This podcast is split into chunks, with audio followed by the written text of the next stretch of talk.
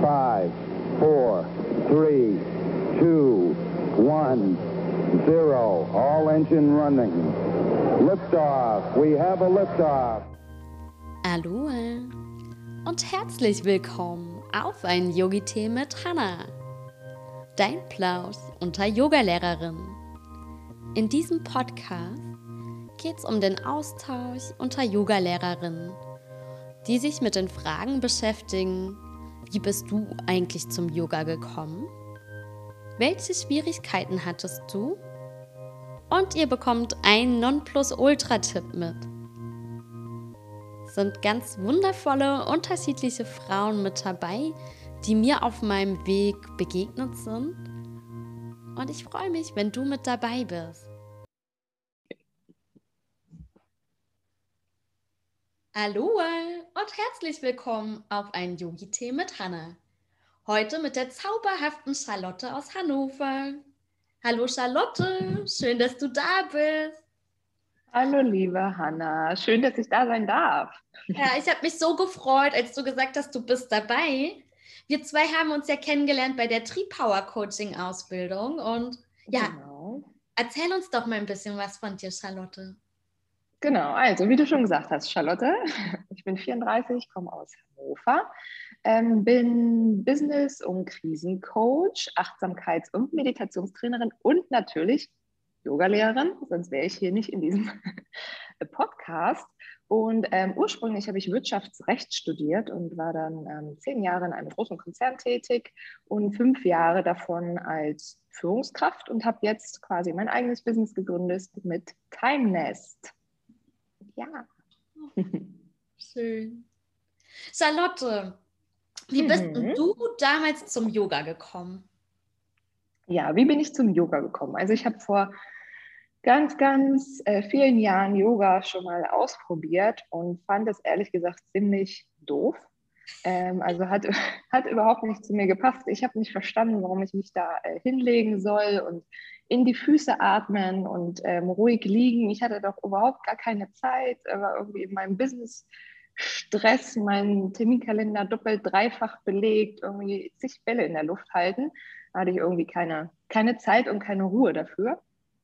Aber ich habe es dann irgendwann ähm, nochmal ausprobiert, noch eine Chance gegeben, als ich ein Mittel, ein Werkzeug für mich gesucht habe, um wirklich ein bisschen mehr zur Ruhe zu kommen ähm, und immer wieder fokussierter zu werden und damit dann auch effizienter und konzentrierter. Und ja, dann bin ich äh, so wieder zum Yoga gekommen und habe aber auch Glück gehabt, dass ich wirklich eine gute äh, Lehrerin hatte, die mir das sehr, sehr gut vermitteln konnte. Schön. Und ähm, welche Schwierigkeiten hattest du denn damals? Gab es da was?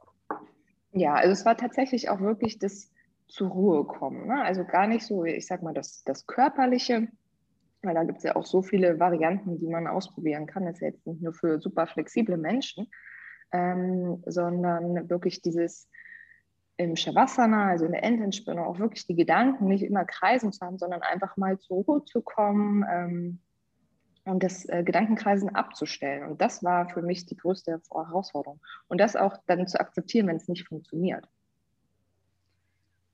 Das hast du ganz toll ja. gesagt. ja.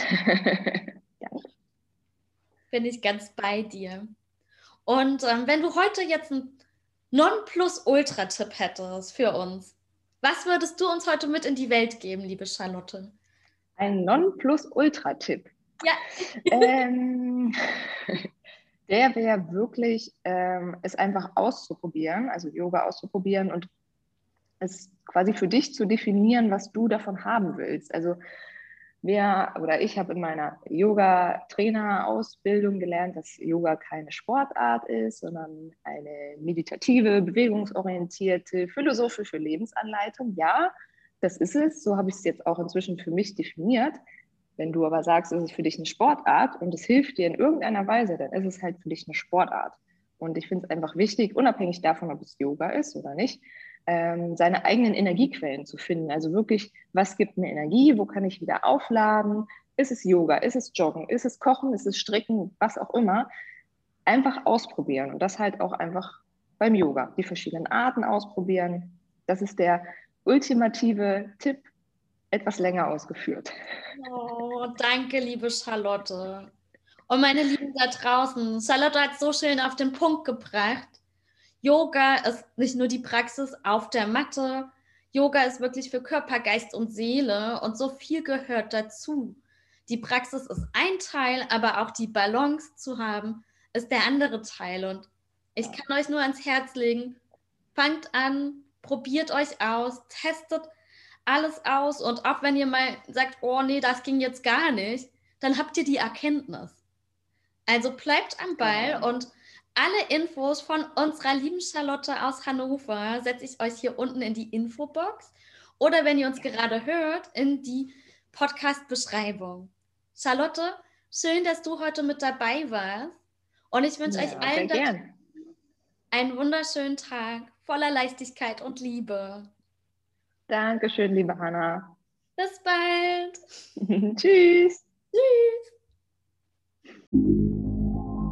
Wenn dir der Plausch gefallen hat, freue ich mich, wenn du meinen Podcast abonnierst und lass mir gerne eine Sternebewertung und eine Rezession da.